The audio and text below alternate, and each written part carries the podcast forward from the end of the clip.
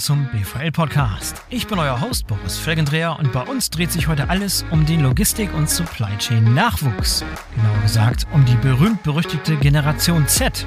Also die Altersgruppe von jungen Leuten, die entweder noch vor dem Einstieg ins Berufsleben stehen oder schon seit einigen Jahren ihre Berufskarrieren verfolgen und die im Prinzip gerade jedes Unternehmen für sich gewinnen will und auch gewinnen muss. Denn in den kommenden Jahren werden Millionen von Arbeitnehmern altersbedingt aus dem Berufsleben ausscheiden und es gibt schlichtweg zu wenig junge Leute, die nachrücken. Es ist kein Geheimnis, dass die Logistik auch massiv an einem Nachwuchsmangel leidet. Deshalb ist es enorm wichtig zu verstehen, wie die Generation Z eigentlich tickt und wie man sie als Mitarbeitende gewinnen und halten kann. Genau das erklärt uns heute mein Gast, der Generation Z-Experte Paul von Preußen, dem Gründer von Digital Aid, dem führenden Digital Native Netzwerk Europas. Doch bevor wir loslegen, noch ein kleiner Hinweis auf einen unserer Sponsoren des BVL Podcasts, Metro Logistics.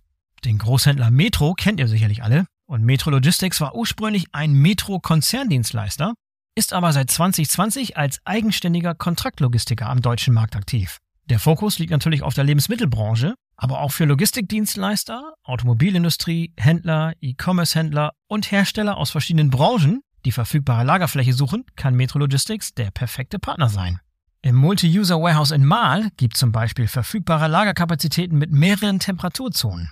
Und Metro Logistics übernimmt für euch die komplette Logistikabwicklung, sprich Beschaffung, Lagerung, Cross-Docking, Kommissionierung und Distribution an B2B oder B2C-Kunden für Lebensmittel mit unterschiedlichen Temperaturanforderungen und Non-Food-Waren.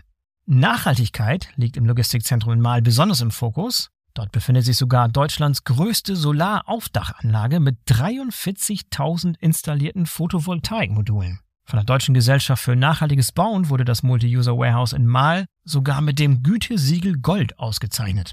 Zentral gelegen ist das Ganze auch noch und es gibt eine Schienenanbindung für die Abwicklung von Containern über die Anbindung mit dem Rhein-Ruhr-Terminal in Duisburg. Also, es lohnt sich auf alle Fälle mal vorbeizuschauen unter www.metrologistics.de. Metro-logistics.de. Ein Link zu weiteren Informationen inklusive einem virtuellen Rundgang durch das Logistikzentrum in Mahl findet ihr auch in den Show Notes. So, und jetzt kommt mein Gast Paul von Preußen. Ich wünsche euch viel Spaß. Hallo Paul, herzlich willkommen zum BVL-Podcast. Ich freue mich riesig, dass du dabei bist. Vielen Dank, ich freue mich auch sehr. Du Paul, ich habe dich äh, kurz auf der Bühne beim Deutschen Logistikkongress in Berlin gesehen. Ja. Da hast du gemeinsam ein Panel, hast über die Generation Z gesprochen, dein Steckenpferd, ja. dein Spezialthema. Da möchte ich heute noch mal ein bisschen tiefer mit dir eintauchen. Mega, mega spannendes Thema, was viele in der Branche bewegt, aus vielerlei Hinsicht, aus vielen, vielen Gründen, die wir heute alle im Detail besprechen können. Du bist Experte für das Thema, hast dich darauf spezialisiert, bist sogar noch gerade, rutscht noch in den Teil, also sozusagen bist gerade noch Teil der Generation, zwischen den Stühlen sozusagen, zwischen Generation mhm. Z und Millennials, habe ich, hab ich hier gegoogelt, mhm. habe ich geschaut, äh, wenn man deinen Namen googelt. Das erste, was, was auftaucht, aufpoppt, natürlich Nachfahre des letzten deutschen Kaisers. Wie gehst du mit der Sache um? Ist das was, was du gerne vor dir herträgst oder ist es eher was, ah, okay, nicht ganz so wichtig im, im Kontext meiner Historie? Ach, ich werde ganz oft gefragt, die erste Frage, die immer kommt, ist, ähm, wie spreche ich dich oder wie spreche ich sie denn äh, an? Und, ja, guck mal, die ähm, Kontaktlinks habe ich nicht. Ich habe Paul zu dir gesagt. Obwohl genau. du einen sehr, und, sehr langen Namen hast. Sag mal einmal ganz kurz für For the Record deinen gesamten, deinen gesamten Namen, der sehr, sehr äh, lang ist. Paul Wilhelm Philipp Friedrich Aloysius Johannes Mose Prinz von Preußen. Okay, den sparen wir uns heute kurz genannt Paul. Sehr schön. Genau, Sehr und so werde ich auch am liebsten genannt. Hervorragend, hervorragend. Paul, wie bist du, sag mal ganz kurz, wie bist du auf die Idee gekommen, sich auf das Thema Generation Z zu spezialisieren? Da scheint momentan mhm. ja auch so ein bisschen, ich will nicht sagen Hype, aber zumindest ist darum eine ganze Industrie entstanden, diese Generation mhm. zu erklären, vor allem auch Führungskräften zu erklären und Unternehmen zu erklären, was es mit dieser Generation auf sich hat. Wie bist du in das Feld reingekommen? Ja. Erster Satz dazu, ich bin relativ kritisch, wenn es darum geht, äh, ähm, wenn man irgendwie sagt, ja, das sind, ist eine Generation, da muss man alles drüber erklären, die sind so und so, ticken so und so, wenn ihr das und das und das macht, dann äh, wird man erfolgreich. Also es ist ja äh, wie in jedem anderen Thema auch häufig dann einfach nur Bullshit-Bingo. ähm, können wir jetzt später gerne auch nochmal ein bisschen vertiefen. Ich habe ähm, viele Jahre in der Commerzbank gearbeitet und war da zuletzt Vorstandsreferent, habe für die Personalvorständin ähm, als rechte Hand gearbeitet.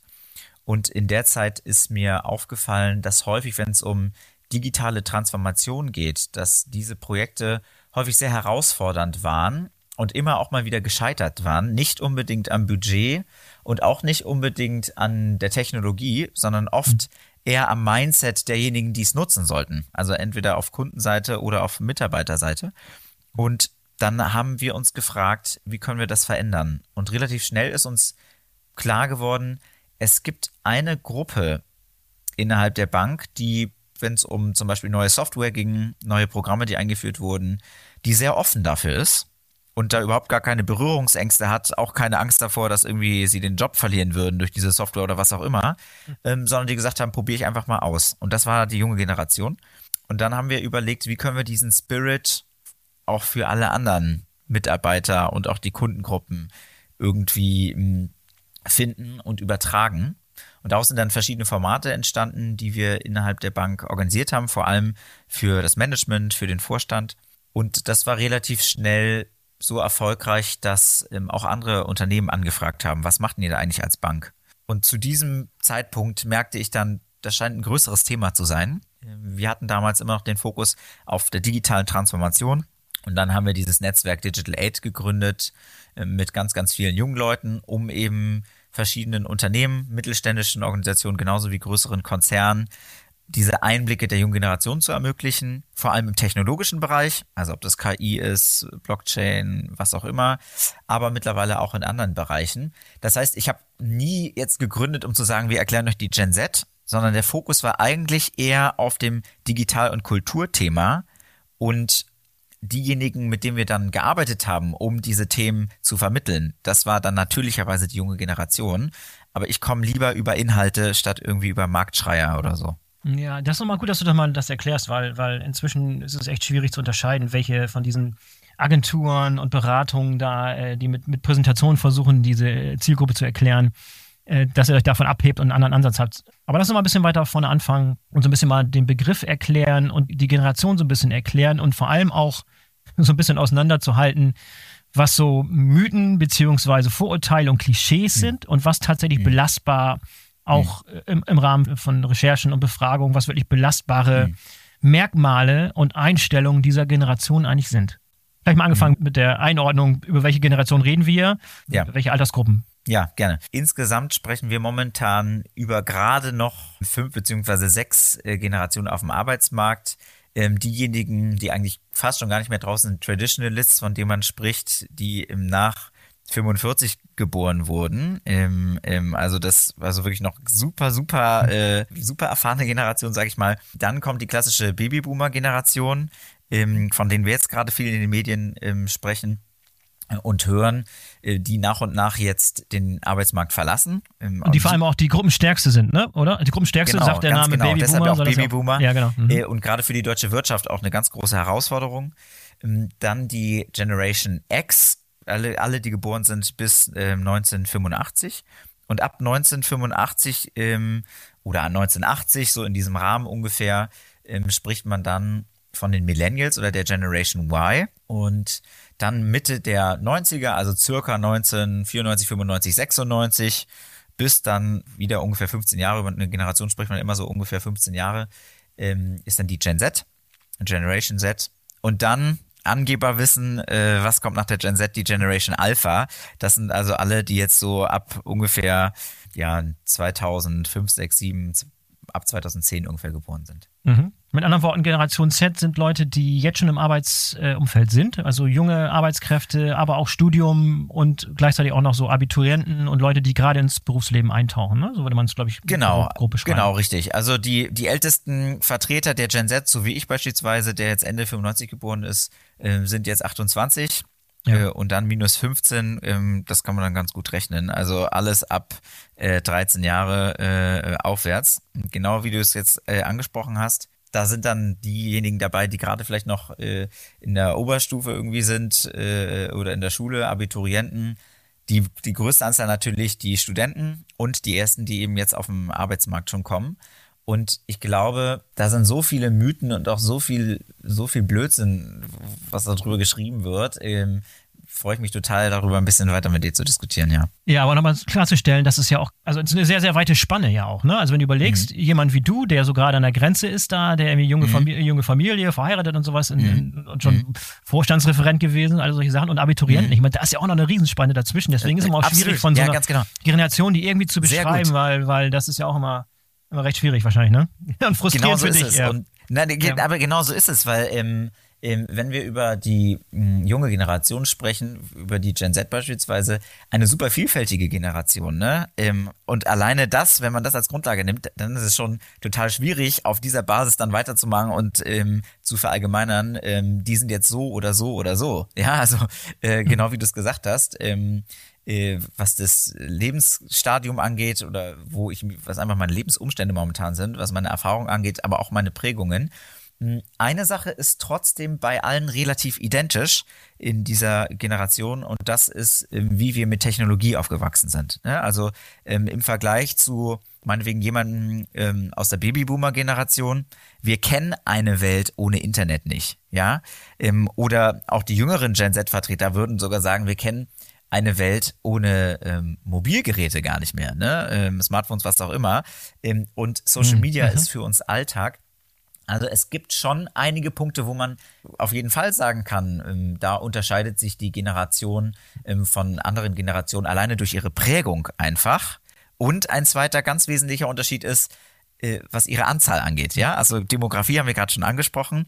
Und diese beiden Punkte sind aus meiner Sicht auch die wichtigsten Faktoren, wenn wir darüber sprechen, was für Auswirkungen ähm, die, die Diskussion um die Gen Z hat auf den Arbeitsmarkt. Ja, dann lass uns mal anfangen, vielleicht mit ein paar Merkmalen, äh, also mit so klassischen Mythen, also klassischen Dingen, wo man sagen kann, das hört man immer wieder in der Presse, in der, in der, der Tabloid-Presse äh, wird die, die mhm. Generation so dargestellt, das kann man definitiv widerlegen. Und so ein paar Dinge, wo du sagst, okay, das ist auch wirklich wissenschaftlich belegt, das kommt auch aus deiner Erfahrung im Umgang mit dieser Generation, gerade in Bezug auf die Arbeitswelt. Lass uns mal da ein bisschen auch in diese Richtung schon gehen, denn ja. darum geht es ja heute. Wir wollen in erster Linie darum sprechen, wie man diese Generation als Arbeitskräfte gewinnen kann und halten kann, äh, weil darum geht es ja eigentlich auch den meisten Unternehmen. Ja, ähm, super gerne. Vielleicht starten wir erstmal damit, dass die ähm, Generationen sich komplett unterscheiden. Ähm, ich fange gerne an mit dem Wertebild, ähm, denn ich finde, wenn wir über den Arbeitsmarkt sprechen, sprechen wir viel natürlich auch über die Kultur innerhalb eines Unternehmens und ähm, was sind eigentlich die Werte, die unterschiedliche Generationen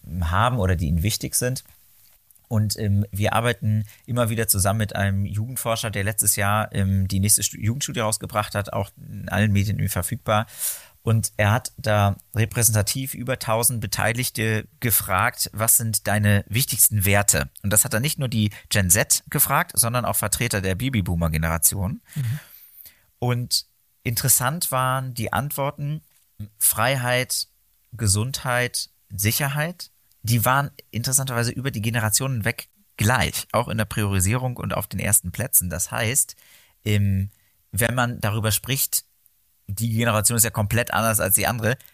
Also, wenn wir über die Werte sprechen, ist es überhaupt nicht der Fall. Ja, mhm. was ist dir wirklich wichtig im Leben? Also so. grundlegende Werte, da ist es relativ die einheitlich. Grundlegenden Werte, genau. Die Frage ist dann vielleicht eher, wie definiere ich das dann? Ne? Also definiere ich das unterschiedlich ähm, äh, oder was ist mein Weg dahin? Was bedeutet für mich Freiheit jetzt beispielsweise? Ne? So, ähm, aber erstmal, um, das ist für mich eine ganz, ganz wichtige Grundlage, ähm, denn dieses ganze äh, Gedöns darüber, wir sind alle so komplett unterschiedlich und so, ist vielleicht gar nicht immer so äh, äh, deutlich oder ich würde sogar sagen häufig auch einfach falsch. So und was man auch sagen kann, wir haben das jetzt in der in den letzten Jahren, wenn es zum Beispiel um das Thema Homeoffice ging oder sowas, äh, gemerkt, die junge Generation will remote arbeiten, die ältere Generation nicht, ist ja auch kompletter Blödsinn, ja.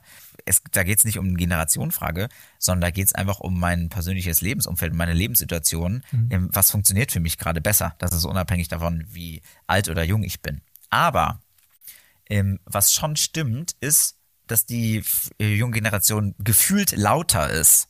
Ja, äh, und woran liegt das? Ja. Wir haben es gerade schon ganz kurz angeschnitten. Wir sind mit Social Media aufgewachsen. Ja. Wir kennen es gar nicht anders, als dass wir gehört werden und dass wir uns Gehör verschaffen. Wir kennen eine Welt ohne Online-Kommunikation nicht. Und das bedeutet, dass wir diesen Spielraum, nenne ich das mal, super nutzen können, weil wir es nicht anders kennen. Und ähm, so wurden wir von Anfang an gehört, anders als vielleicht andere Generationen, die sich erstmal dran gewöhnen mussten.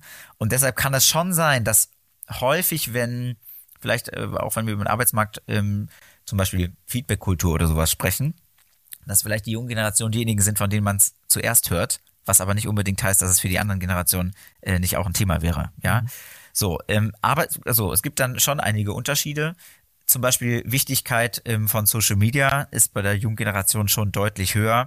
Und ähm, es gibt eine große Anzahl, über 60 Prozent laut einer Studie, im gibt ja auch viele Studien und trau nie einer, die du nicht selber gefälscht hast, heißt es auch. Aber da gibt sich schon in einigen Punkten ein Gesamtbild, die sagen, sorry, wir würden nicht für einen Arbeitgeber arbeiten, wo wir nicht ähm, während der Arbeitszeit auf Social Media unterwegs sein können. Ja, ja? ja. total interessant. Mhm. Ähm, das muss ja gar nicht ähm, heißen, dass man seine Zeit währenddessen verschwendet. Ähm, wenn wir beispielsweise über LinkedIn sprechen, vielleicht auch nochmal ein Thema, über das wir äh, uns äh, in den kommenden Minuten nochmal ein bisschen austauschen. Dann ist das für Organisationen ja auch vom großen Vorteil, wenn sie Mitarbeiter haben, die Werbung auf Social Media für sie machen. Ne? Aber also gerade wenn es um technologische Themen geht, ähm, da kann man schon ähm, ganz deutlich auch in den Studien sehen, dass es ähm, alleine durch die Prägung Unterschiede gibt. Ähm, aber, und da möchte ich so ein bisschen vielleicht auf den Punkt möchte ich am liebsten zu deiner Frage kommen. Am Ende ist es aus meiner Sicht weniger eine Frage des Alters, sondern eher eine Frage der Einstellung. Ja, also am Ende sollten wir aus meiner Sicht viel weniger über Generation sprechen, zu welcher Generation gehöre ich, sondern vielmehr über die inhaltlichen Themen. Und wenn ich jetzt sage, okay, ich ähm, bin vielleicht, äh, wenn es um neue Technologien oder sowas geht, nicht immer auf dem neuesten Stand, ähm, ja, so what? Ja, am Ende geht es darum, wenn du sagst, hey, ich arbeite mich da ein und habe da Lust drauf, ähm, dann ist auch am Arbeitsmarkt und im Beruf, äh, in der Firma, in der Organisation, das relativ egal, ob du dann 18 bist oder 58. Mhm. Ich möchte aber auf was eingehen, was du gerade gesagt hast, und zwar diese Tatsache, dass sich die jüngeren Generationen irgendwie größer anfühlen, weil sie lauter sind, weil sie besser verstehen, sich Gehör zu verschaffen. Aber ist es nicht auch richtig, dass äh, diese Generation auch immer so, wird fast wie einen Wettlauf beschreiben, in der Hinsicht, dass sie sich immer neue Plattformen suchen, wo sie in Anführungszeichen unter sich sind. TikTok und, und neue Plattformen, wo sozusagen, äh, weißt du, diese ganze Phase, als die die junge Generation von Facebook weggezogen ist und die alte Generation da geblieben ist und jetzt sind die auf TikTok, jetzt ziehen die Älteren nach und so weiter und so fort.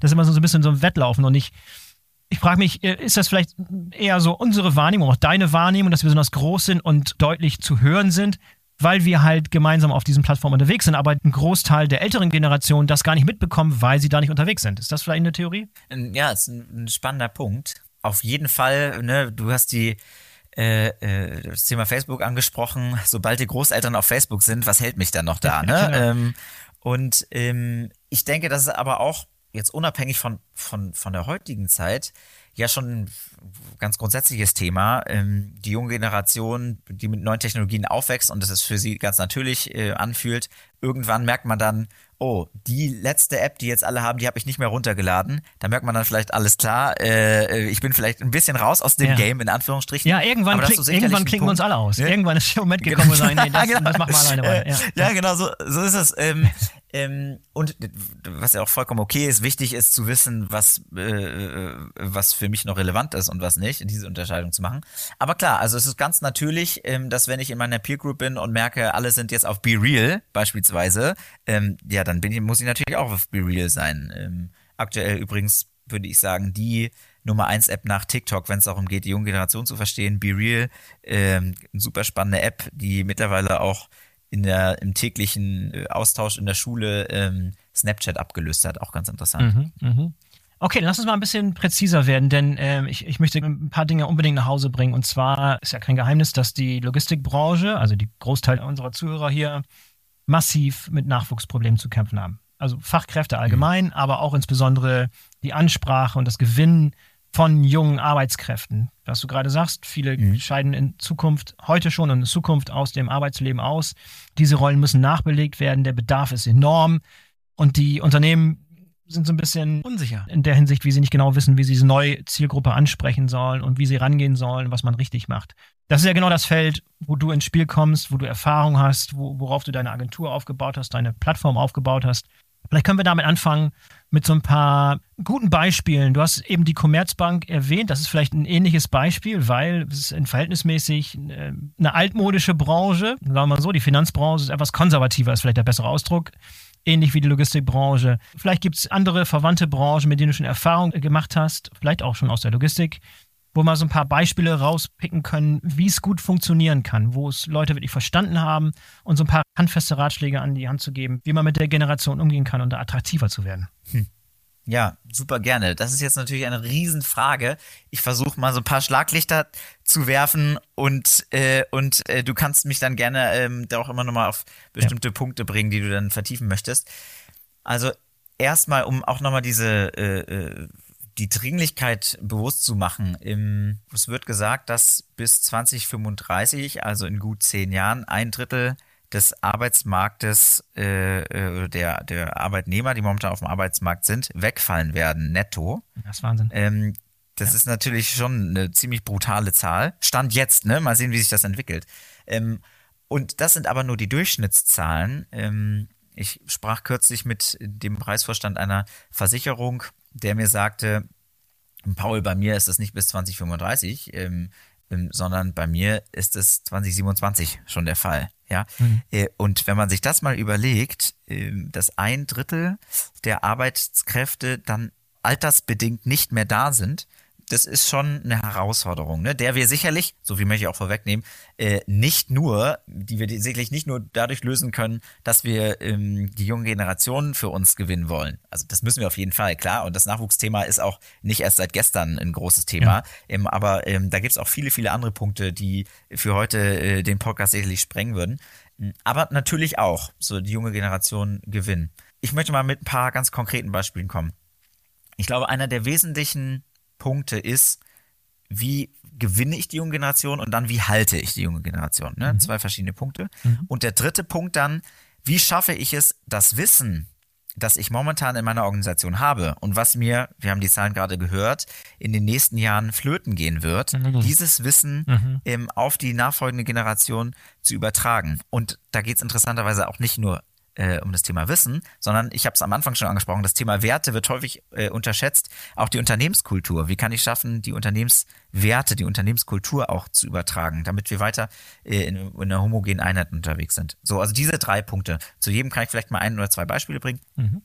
Thema Attention möchte ich jetzt mal nennen, also wie gewinne ich die junge Generation allgemein, ähm, sei da, wo die junge Generation auch ist. Ja, ja. Äh, also du, du erreichst sie da, wo sie, wo sie unterwegs sind. Und die sind nicht auf Facebook unterwegs, sondern wir springen, wir haben jetzt gerade schon über TikTok gesprochen, ist glaube ich auch kein Geheimnis mehr. Ähm, aber ich, ich vergleiche das immer gerne so ein bisschen damit, äh, wenn dann Manager sagen, was soll ich denn auf Social Media oder da rumtanzen oder keine Ahnung was, ist doch kompletter Blödsinn.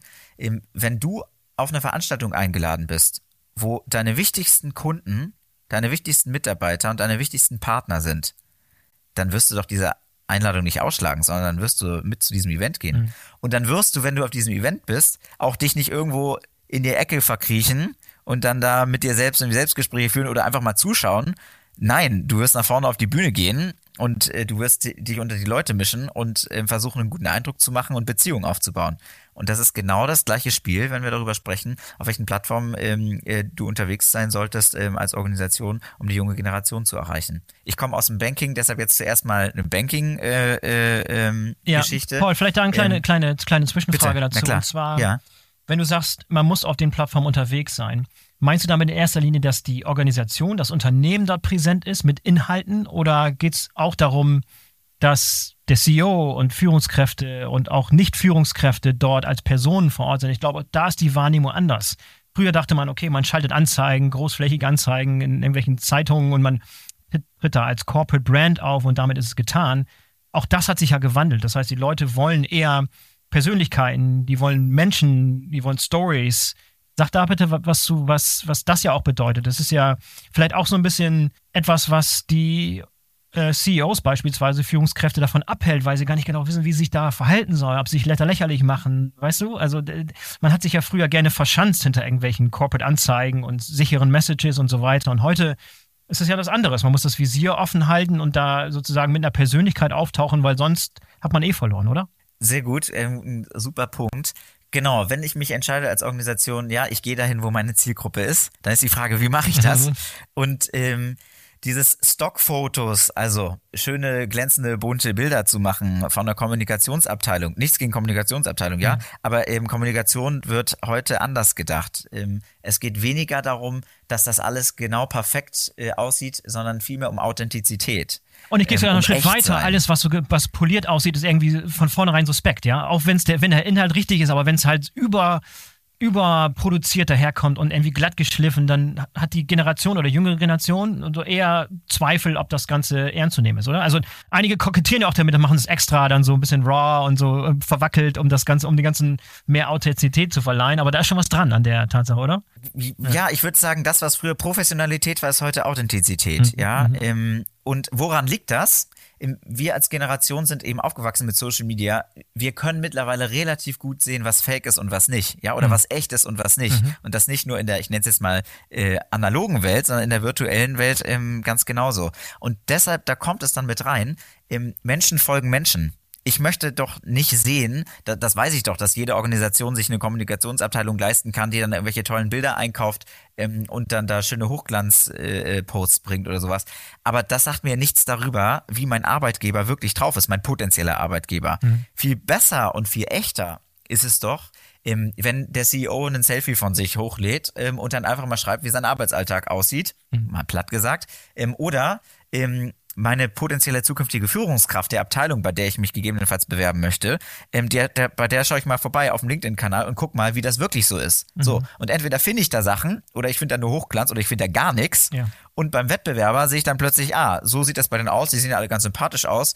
Und neulich hat einer meiner zukünftigen Kolleginnen oder Kollegen gerade ein Video äh, behind the scenes hochgeladen, wie das da bei denen im Büro aussieht und was sie dann den ganzen Tag so machen ganz ehrlich, äh, da fühle ich mich dann doch ähm, schon viel mehr abgeholt als bei irgendeiner Hochglanzkampagne äh, äh, äh oder so. Und die Chance hier für Führungskräfte oder für, für Beschäftigte in der Logistik ist, dass das ist low-hanging fruit. Ne? Also auch da in der Branche ist das halt gar nicht gang und gäbe. Du, du siehst das viel, viel, viel zu selten. Das heißt, die Hürde, das zu machen und da herauszustechen und sich zu profilieren und, und irgendwie anders zu sein, um aufzufallen, die Hürde ist relativ gering. Ne? Also da, da kann ich morgen loslegen. Wir haben vor wir haben vor, vor wenigen Monaten eine Studie ähm, rausgebracht ähm, ähm, darüber, wie die ähm, Geschäftsführer der größten Logistiker ähm, auf Social Media unterwegs mhm. sind. Und das Ergebnis fand ich wirklich erschreckend. Ja, ähm, äh, von einem Großteil, die wirklich gar kein Profil in irgendeiner Art und Weise haben oder das gar nicht bespielen.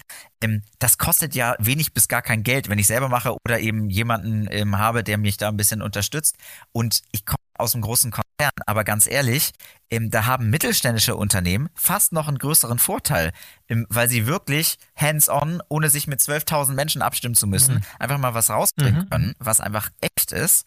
Ähm, und äh, da gibt es keinen Wettbewerbsvorteil oder sonst was. Da muss ich mich nicht teuer einkaufen, sondern ich kann direkt loslegen und einfach mal ausprobieren. Ganz ehrlich, wer das nicht macht, sorry, aber sich dann da zu beklagen, dass man keine jungen Leute kriegt, äh, äh, da muss man erstmal mal seine Hausaufgaben machen. Aber wenn man das macht, heißt es ja noch lange nicht, dass es dann auch funktioniert. Es gibt ja noch viele weitere Punkte und vor allem ein fast noch wichtigerer Punkt, als die jungen Leute zu gewinnen, ist ja, die jungen Leute zu halten. Mhm. Ne?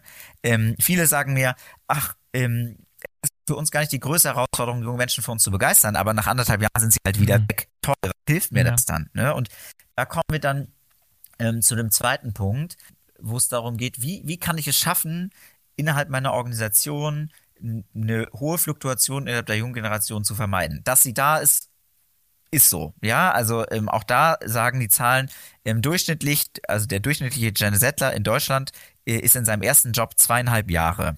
Ja, und du sagst, das unterscheidet sich von vorherigen Generationen, die waren eher längerfristig dabei, okay. Deutlich, deutlich. Ähm, mhm. Wenn ich mir äh, in der in der Bank wurde das die Kaminkarriere genannt oder Schornsteinkarriere. Ähm, ähm, das heißt, äh, äh, man sitzt eben äh, entspannt zusammen, äh, knüpft seine Verbindung äh, beim Abendessen oder was auch immer und am nächsten Tag man, hat man dann den neuen Job und das geht dann 25 mhm. bis 40 Jahre so, ja, eben ja. mal ganz platt gesagt. Ähm, ähm, so und also das heißt, es ist erstmal so, dass wir als junge Generation sicherlich, wenn es um, ich nenne es mal Loyalität, was auch immer wir damit meinen, ja, aber ähm, dass das sicherlich eine ganz, nicht ganz so große Rolle spielt. Umso wichtiger ist es, dass ich als Organisation da was anbiete. So. Und da gibt's dann verschiedene Punkte. Ich glaube, extrinsische Motivation, Gehalt, ähm, auch wenn wir uns da Studien anschauen, vor drei Jahren war Gehalt, also wie viel Gehalt bekomme ich in der Gen Z, ähm, Nummer drei auf der Wichtigkeitsskala. Vorher war noch Spaß und Team also was mir beim Arbeitgeber am wichtigsten. Mittlerweile ist Gehalt wieder ähm, auf Platz eins. Ähm, warum? Weil, ähm, ich meine, wir haben das gesehen, Krieg in Europa, Inflations-, Rezessionsängste, ähm, auch das ganze Thema Sicherheit allgemein spielt eine viel, viel größere Rolle.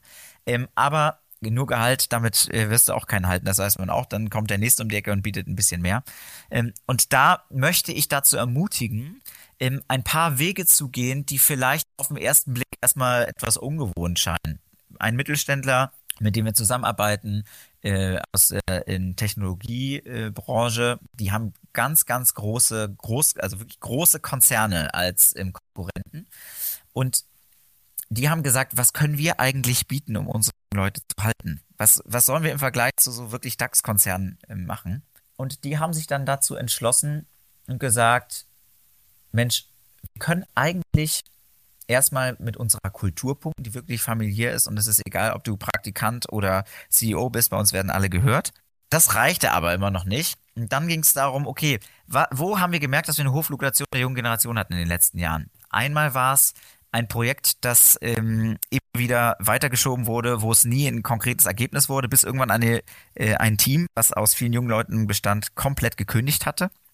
Dann haben sie also gesagt, wir wollen es schaffen, Motivationsankerpunkte zu setzen über ein längeres Projekt hinweg. Das war ein ganz interessanter Punkt.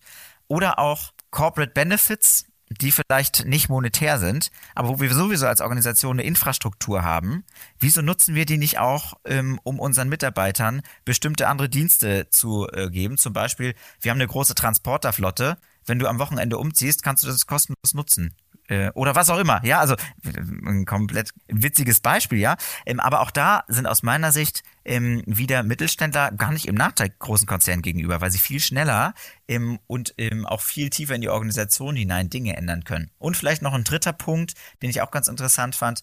Okay, das mag bei einigen Jobs ganz gut funktionieren, aber was ist mit den Jobs, die eher in Anführungsstrichen vielleicht langweilig sind oder eintönig oder was auch immer? Wie will ich da junge Menschen dann für mich gewinnen? Und da ist meine, meine Empfehlung, dann schau doch, dass du einen gewissen Prozentteil der Arbeitszeit ähm, deinem Mitarbeiter oder deiner Mitarbeiterin gibst, wo sie, ich nenne es jetzt mal ein Corporate Ehrenamt ausführen kann. Also eine eigene Idee zum Beispiel weiterspinnen. Und dafür habe ich dann, weiß ich nicht, äh, zehn Prozent meiner Arbeitszeit für ein halbes Jahr oder im, äh, jeden zweiten Freitagnachmittag, wo ich mich ganz konkret einbringen kann mit einer Idee, die ich eigenverantwortlich dann auch vorantreibe. Denn dieses Thema Eigenverantwortung und Sinn hinter bestimmten ähm, Aufgaben suchen. Warum stehe ich morgens auf? Das ist ein Thema, was die junge Generation ganz konkret antreibt. Und zwar nicht, äh, weil wir jetzt plötzlich bessere Menschen werden oder so, um Gottes Willen, ähm, sondern auch da, wenn wir uns die, ich nenne es mal Maslow'sche Bedürfnispyramide anschauen ähm, für, den Arbeits, äh, für den Arbeitsmarkt, ja, Grundthemen wie Gehalt, Sicherheit des Jobs, Team, und so weiter und so fort. Das ist jetzt mal, das nenne ich jetzt mal Hygienefaktoren. Im Unterscheiden mhm. tun sich die Organisationen dann bei anderen Sachen. Beispielsweise Kultur oder eben Sinnhaftigkeit und Aufgaben, die ich noch links oder rechts mit Eigenverantwortung übernehmen kann. Auch ein ganz großes Thema, was auf die Mitarbeiterbindung einspielt. Letzter Punkt, wo vielleicht größere Organisationen einen größeren Vorteil haben, ist ähm, Abwechslung der Aufgabe. Ähm, SAP macht das, würde ich sagen, als Pionier in Deutschland wirklich sehr, sehr stark die sagen, bei uns ist ein Job grundsätzlich nur zwei bis drei Jahre angelegt und dann soll eine Person ihre Position wechseln, also in eine andere Abteilung. Erstens, um was Neues zu sehen, ne, und auch zu sagen, hey, ich, ich kann doch mal was, ob es im anderen Land ist oder nur an einem anderen Ort oder wenn es auch nur ein anderes Team ist, ja. Aber auch, dass die Teams immer wieder frische Impulse bekommen. Also da sind die Stellen grundsätzlich auf zwei bis drei Jahre nur angelegt. Ähm, und ganz interessant finde ich dabei auch, selbst wenn sich eine Person dann ähm, entscheidet, die Organisation zu verlassen. Wir haben gerade ganz viel über Onboarding gesprochen. Ne? Also wie kann ich es schaffen, ähm, äh, Menschen attraktiv bei, äh, bei uns in der Firma starten zu lassen? Wie kann ich es auch schaffen, wenn sie unser Unternehmen verlassen wollen, sie trotzdem noch in irgendeiner Art und Weise zu halten? Und mit halten meine ich, das kann ein Alumni-Netzwerk beispielsweise sein oder immer mal wieder Veranstaltungen. Denn wer weiß, ich gehe als junge Person, möchte mich nochmal komplett neu ausprobieren und nach drei Jahren merke ich, ach Mensch, bei meinem alten Arbeitgeber war es eigentlich ziemlich cool. Mhm. Ja, wie nice ist es dann, wenn ich sowieso noch mit zwei, drei in Kontakt bin ähm, und die sagen, na klar, komm sofort wieder her. Ich glaube, da müssen wir die Zyklen, über die wir sprechen, ähm, nochmal ganz neu denken, gerade auch im Personalbereich. Früher konntest du froh sein, wenn du noch irgendwie ein Arbeitszeugnis bekommen hast. dann war aber auch die, die Nabelschnur gecuttet sozusagen und du hast dann nichts wieder gehört von dem alten Arbeitgeber. Gut, guter Punkt. Ja, genau, richtig. Und das ist, das ist ja auch genau, warum jetzt so viele über die junge Generation sprechen. Ich meine, die, es gab schon immer eine junge Generation, auch vor 50, auch vor 2000 Jahren, ja. Aber ähm, was jetzt im Vergleich äh, zu vor 50 Jahren sich unterscheidet, ist eben der Arbeitsmarkt und ist kein Arbeitgeber, sondern ein Arbeitnehmermarkt. Ne? Es hat sich ja, gedreht. Ja. Und ähm, deshalb führen wir dieses Gespräch heute auch, ne? Also, weil, weil diese Situation eben da ist. In der Tat, dieser Arbeitnehmermarkt führt vielleicht auch ein bisschen dazu, dass dieses Vorurteil herrscht, dass die Generation Z so anspruchsvoll sei. Weißt du, weil sie sich halt leisten können, weil sie in einer komfortablen Situation sind, dass sie umworben werden. Sie können sich sozusagen mhm. aussuchen, bei wem sie arbeiten können und haben noch hohe Ansprüche, mhm. drei Tage Woche und irgendwie Sabbatical, bevor du angefangen hast. Ne? Diese, all, all die ganzen Vorurteile kommt vielleicht auch dadurch zustande, dass sie halt so umworben sind und weil dieser Generationswechsel stattfindet und weil diese Zielgruppe so klein ist und die Stellen, die wegfallen, nachgefüllt werden müssen. Ja, ich halte das nicht, ich, also ich möchte das gar nicht werten, ne? Volkswirtschaftlich betrachtet, wenn wir dann über eine vier- oder drei Tage Woche oder was auch immer diskutieren, äh, das sind nochmal ganz ja. andere Themen, ja. Ähm, also ich möchte gar nicht sagen, ähm, was da jetzt gut oder schlecht ist, ähm, sondern ich glaube, als Verantwortlicher einer Organisation muss ich mir einfach eingestehen, das ist das, was da ist. Ja, damit muss ich arbeiten, egal ob ich es gut oder ob ich schlecht finde. Das geht, es geht nicht anders. Ich muss mich darauf einstellen. So, ähm, und klar, irgendwo hört's auch mal auf, ne? Ähm, das, diesen Satz höre ich auch ganz oft. Ähm, aber das ist eben, das ist eben momentan der Markt und du hast es richtig angesprochen. Ist ganz klar, ne? Ich komme auf Arbeitsmarkt und mir wird erzählt, du könntest jeden Job ungefähr bekommen. Also die, der Arbeitsmarkt ist die, Fachkräftemangel und so weiter und so fort. Ähm, naja, dann probiere ich das natürlich erstmal aus und schaue auch, wo meine Grenzen sind. Das ist ja ein ganz natürlicher, also ein ganz natürlicher Vorgang. Auch das möchte ich überhaupt nicht werten. Das ist einfach Wirtschaft, ja.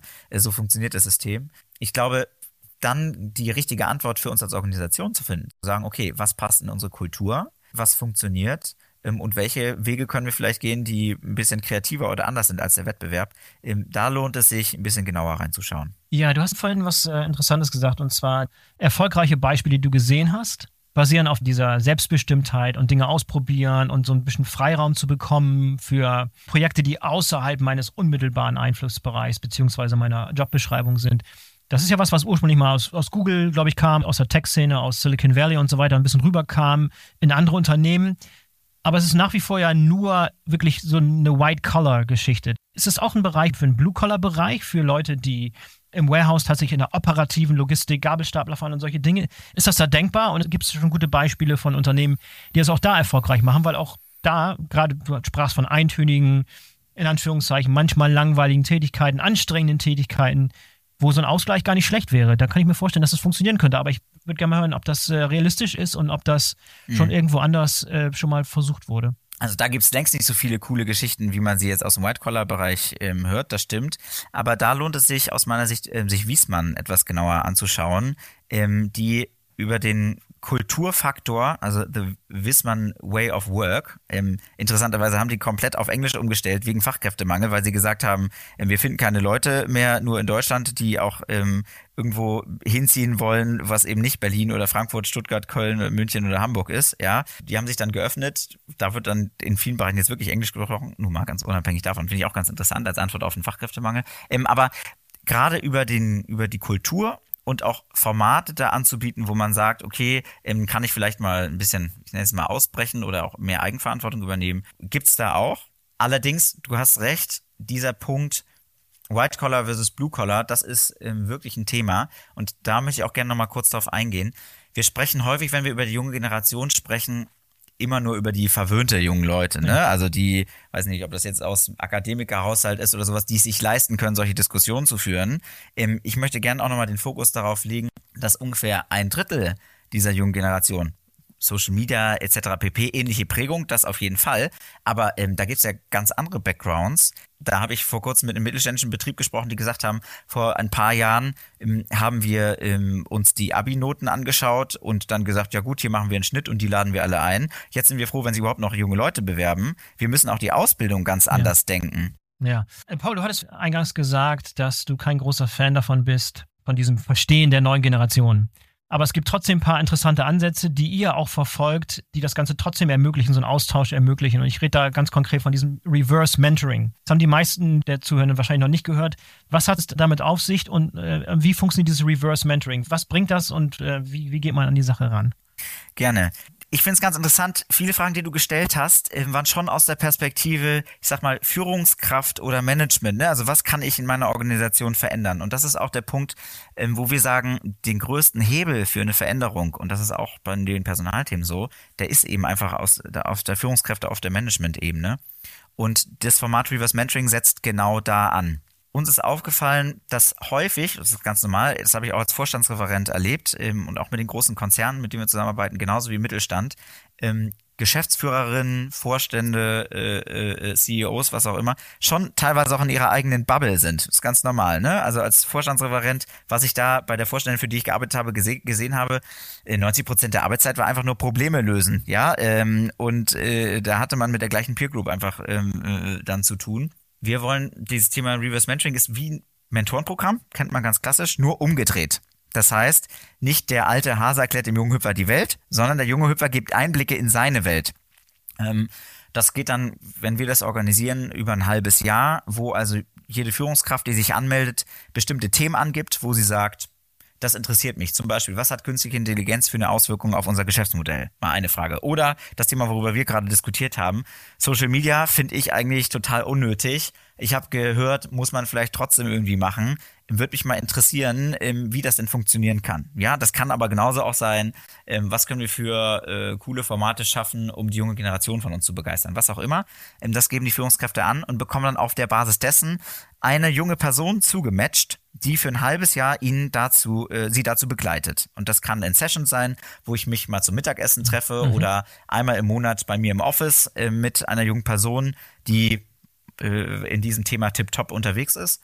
Ähm, das kann aber genauso gut auch mal sein, hey, komm doch mal mit zu uns zu einem Management Board und gib mir danach mal Feedback, ja? Oder äh, schau dir doch mal diesen Prozess an von uns. Möchtest du das nicht mal challengen? So, ähm, also Mentoring umgedreht weil wir eben sagen, dass ein bestimmte, zu einem bestimmten Themenvielfalt die junge Generation schon ziemlich viel zu sagen hat. Und ähm, die zukünftigen Kunden und Mitarbeiter, wenn ich die verstehen möchte, da ist es besser, dass ich nicht mir einen 60-Seiten-Report irgendwie mal durchlese oder zumindest die Management-Summary, sondern lieber mal 60 Minuten oder am besten noch häufiger mal direkt so einer Person ins Auge schaue und mit ihr face-to-face -face diskutiere, ähm, was bewegt dich oder was sind die Themen, die ich von dir lernen kann. Ähm, und plötzlich erleben wir dann auch, dass in Organisationen, auch auf Management-Ebene, ähm, sich Dinge verändern. Die krasseste Veränderung, die ich erlebt habe, war einmal bei, ähm, bei einer Organisation mit ungefähr 1000 Mitarbeitern. Da hat der CEO gesagt, ich möchte verstehen, ähm, die IT. Für mich ein großes äh, großes schwarzes Loch, obwohl es das größte Budget ist jedes Jahr, was ich ausgebe. Ähm, und dann hat äh, der einen jungen ITler zugematcht bekommen für ein halbes Jahr, der ihm immer Einblicke gegeben hat, ihm auch ein bisschen Coding beigebracht hat und so weiter und so fort. Und nach diesem halben Jahr hat der CEO ähm, die IT-Infrastruktur wechseln und seinen IT-Chef auswechseln lassen. Okay. Ziemlich krass, muss ich sagen. Äh, also ganz schön heavy.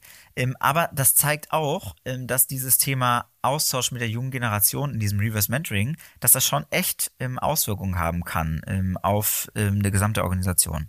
Und den Ansatz, den ihr da verfolgt, ist, dass das tatsächlich externe Gen Settler sind, die mhm. da gematcht werden mit internen Leuten aus der Organisation. Gibt es einen guten Grund, ja. warum man es so machen sollte? Oder könnte das theoretisch ja. auch innerhalb der, des Unternehmens funktionieren? Ich kann mir Vor- und Nachteile vorstellen, aber ich würde es genau. immer aus deiner Sicht hören. Ja, wir organisieren sowohl ähm, Reverse Mentoring Programme mit internen jungen Leuten als auch mit externen. Interne haben den Vorteil, ich bekomme einfach mal gespiegelt, ähm, wie die Nachwuchskräfte aus meiner Organisation, ähm, auf meiner Organisation gerade schauen, was die Herausforderungen etc. pp sind. Nachteile davon sind, das erleben wir auch häufig, ähm, es gibt doch immer wieder Hierarchiebarrieren. Also von den jungen Menschen hören wir, ich versuche schon ehrlich zu sein, aber das ist mein Chefchef. Ich will mir meine Karriere nicht verbauen, wenn ich was Falsches sage. Und von den Führungskräften hören wir, ähm, das ist eine Nachwuchskraft aus meiner Organisation. Wenn ich da jetzt bestimmte Fragen stelle, dann merkt die vielleicht, dass ich von bestimmten Themen da noch nicht so tief drin bin, nicht, dass es noch im Flurfunk landet und dann plötzlich irgendwie jemand an meinem Stuhl sägt oder so. Mhm. Ja, ähm, der Vorteil von externen jungen Leuten ist, dass das eben überhaupt gar kein Thema ist, ähm, weil ähm, sie sehr offen spielen können, ohne dass sie Angst äh, davor haben müssen, sich ihre Karriere zu verbauen und auch die Führungskräfte sehr offen sein können, weil dieses Vertrauensverhältnis, da weiß ich, es landet nichts in meiner Firma, ist ja eine externe junge Person. Und ein weiterer Vorteil ist, dass thematisch natürlich ich noch viel, viel besser matchen kann. Also ähm, in meiner Branche, ähm, wenn ich wissen will, okay, wie, wie muss ich auf Social Media unterwegs sein, naja, dann habe ich junge Logistiker bei mir in der Organisation. Ähm, die sind keine äh, besten, die haben sich für diesen Logistikjob beworben, aber die sind keine äh, großen äh, Influencer oder sowas. Da lohnt es sich doch viel mehr mit jemandem, der vielleicht fünf Millionen Follower hat, auf TikTok dann zu sprechen. Der hat da sicherlich nochmal mehr Erfahrung. Also es gibt ähm, Pros und Cons für, äh, für beide Seiten und wir organisieren das sowohl äh, mit internen jungen Leuten, diese Programme, als auch äh, ganz gezielt dann mit externen jungen Leuten. Mega spannend. Paul, jetzt haben wir sehr, sehr viel über Generation Z gesprochen und ich habe so ein bisschen das Gefühl, äh, dass es eine ganze Reihe an Leuten gibt, gerade ein bisschen ältere Generationen, Babyboomer, die vielleicht, keine Ahnung, zehn Jahre vor der Pension stehen, die so ein bisschen das Gefühl haben, dass ihre Bedürfnisse so ein bisschen äh, gerade ins Hintertreffen geraten, dass irgendwie die ganze Aufmerksamkeit, ganze Ausrichtung, alle reden über Gen Z, junge Generation und dann fühlt man sich wahrscheinlich als ältere Generation, die vielleicht nicht mehr die großen Aufstiegschancen hat äh, und die überlegen, wie lange bleibe ich hier noch dabei, gehe ich in Frührente, all solche Sachen, wo du gerade auch davon sprichst, dass es zum größten Teil auch darum geht, Leute lange zu halten beispielsweise. Wie, wie geht man mhm. damit um? Ist das, wird das als das nächste große, in Anführungszeichen, Beratungsfeld, das Unternehmen beraten werden, wie man die Babyboomer möglichst lange äh, effektiv und happy bei der Stange hält? Und was macht das mit dieser älteren Generation, wenn die das ganze, wenn die ganze Aufmerksamkeit plötzlich auf den Jüngeren, auf den Jüngeren lastet? Ich, ja, ich, ich war kürzlich äh, auf dem Panel von einem großen DAX-Konzern und habe da mit ähm, einem der HR-Verantwortlichen gesprochen, der dafür verantwortlich ist, innerhalb von zwei Jahren 20.000 ähm, neue Jobs zu äh, besetzen, mhm. ähm, die in der Corona-Krise weggefallen sind. Ähm, und da ging es dann viel darum, Talente zu gewinnen und so weiter und so fort. Und dann kam aus, von den, von den Zuschauern, es war eine interne Veranstaltung, die häufigsten Fragen waren, ja, genau das, was du angesprochen hast. Alle reden nur über die junge Generation. Was ist eigentlich mit uns? Mhm. Wir sind 10, 15, 20 Jahre hier in der Organisation. Wir haben, wir waren das, wir sind das Rückgrat. Ähm, ohne uns hättet ihr die Corona-Pandemie überhaupt nicht überstanden. So. Ähm, und da hat man wirklich gemerkt, das Thema Wertschätzung mhm. ähm, spielte, spielt eine so wesentliche Rolle. Und ich bin ein ganz, ganz großer Fan deshalb davon, ähm, auch ähm, nicht diesen Fokus immer auf die junge Generation zu legen, sondern zu sagen, generationsübergreifender Austausch. Ja, also wir haben uns gerade sehr fokussiert da, darauf, was können, was bringt die junge Generation mit und ähm, was können erfahrene äh, Mitarbeitende von ihr lernen. Aber genauso ist es umgekehrt ja mindestens auch. Und ähm, wir erleben das auch, äh, und man sieht es auch äh, in der Wirtschaft, immer mehr Unternehmen versuchen, ihre Mitarbeiter auch dazu zu bringen, äh, auch über das Rentenalter hinaus noch sich in irgendeiner Art und Weise für die Organisation zu engagieren. Mhm. Ja, ähm, also das ist auf jeden Fall ein ganz, ganz großes Thema. Japan macht es uns vor. Ähm, da ist die demografische Kurve ja noch krasser als in Deutschland. Ähm, ähm, und äh, wenn man sich das da anschaut, das ist genau das, was uns in ein paar Jahren auch ähm, sicherlich blüht. Ähm, und auch ganz interessant, was die Unternehmen da für, für Lösungen suchen und finden. Ähm, also mein Appell ist da an der Stelle wirklich, was können wir als erfahrene Generation der jungen Generation auch noch mitgeben? Ähm, wo wollen wir dafür sorgen, dass sie im Insights bekommen in, in unserer Arbeit? Aber genau auch das, ähm, der Wert, äh, vor, vor ein paar Jahren sprachen noch viele Unternehmen davon, okay, äh, hier in Altersteilzeit schon mal gehen, um Kosten zu sparen und sowas alles. Der Wert der erfahrenen Mitarbeitenden wird mit jedem Jahr wichtiger. Mhm. Ja, und deshalb plädiere ich auch dafür, in diesen Austausch zu gehen, weil auch wir als junge Generation ja so unfassbar viel lernen können von äh, erfahrenen Mitarbeitern. Ne? Und ähm, ähm, wenn man dieses Potenzial nicht nutzt und diese ähm, die Generation dann zusammenbringt in den Austausch, einen regelmäßigen Austausch, das institutionalisiert innerhalb einer Organisation, verpasst man was ähm, und äh, da geht wirklich super viel Potenzial flöten. Das ist ein tolles Schlusswort, obwohl noch so viel zu sagen wäre. Ich habe das Gefühl, dass wir noch eine Stunde hätten hm. weiterreden können, aber das würde wahrscheinlich den, hm. den Rahmen heute sprengen für unseren Podcast. Paul, vielen, vielen Dank, dass du dabei warst. Ich habe das Gefühl, dass wir uns nochmal irgendwann wiedersehen auf irgendwelchen Bühnen wahrscheinlich, weil das Thema wird interessant, wird heiß bleiben. Du hast dazu echt eine tolle Meinung und vielleicht ist auch der eine oder andere dabei, der mal euer Reverse Mentoring ausprobieren will. Mich interessieren, wie das äh, in der Logistik funktioniert. Habt ihr da schon Case-Beispiele? Gibt es Leute, gibt es Unternehmen aus der Logistik, die sowas schon mal gemacht haben? Würde mich interessieren. Du hast von Anfang an dazu gesprochen, dass es sicherlich ähm, sehr viele progressive Branchen gibt und welche, die nicht ganz so progressiv sind. Ähm, auf dem Logistiker-Kongress äh, letztes Jahr haben wir super interessante Gespräche geführt. Da wird man dieses Jahr äh, sicherlich noch ein, zwei Stories hören. So viel kann ich vielleicht schon sagen. Perfekt. Vielleicht kannst du mal eine Case Study irgendwann mitbringen mit den äh, entsprechenden Resultaten, ob das auch funktioniert hat, was du da alles versprochen hast heute. Paul, vielen, vielen Dank, dass du dabei warst. Grüße nach Berlin und bis zum nächsten Mal. Mach's gut. Bis zum nächsten Mal. So, das war der BVL-Podcast mit Paul von Preußen von Digital Aid.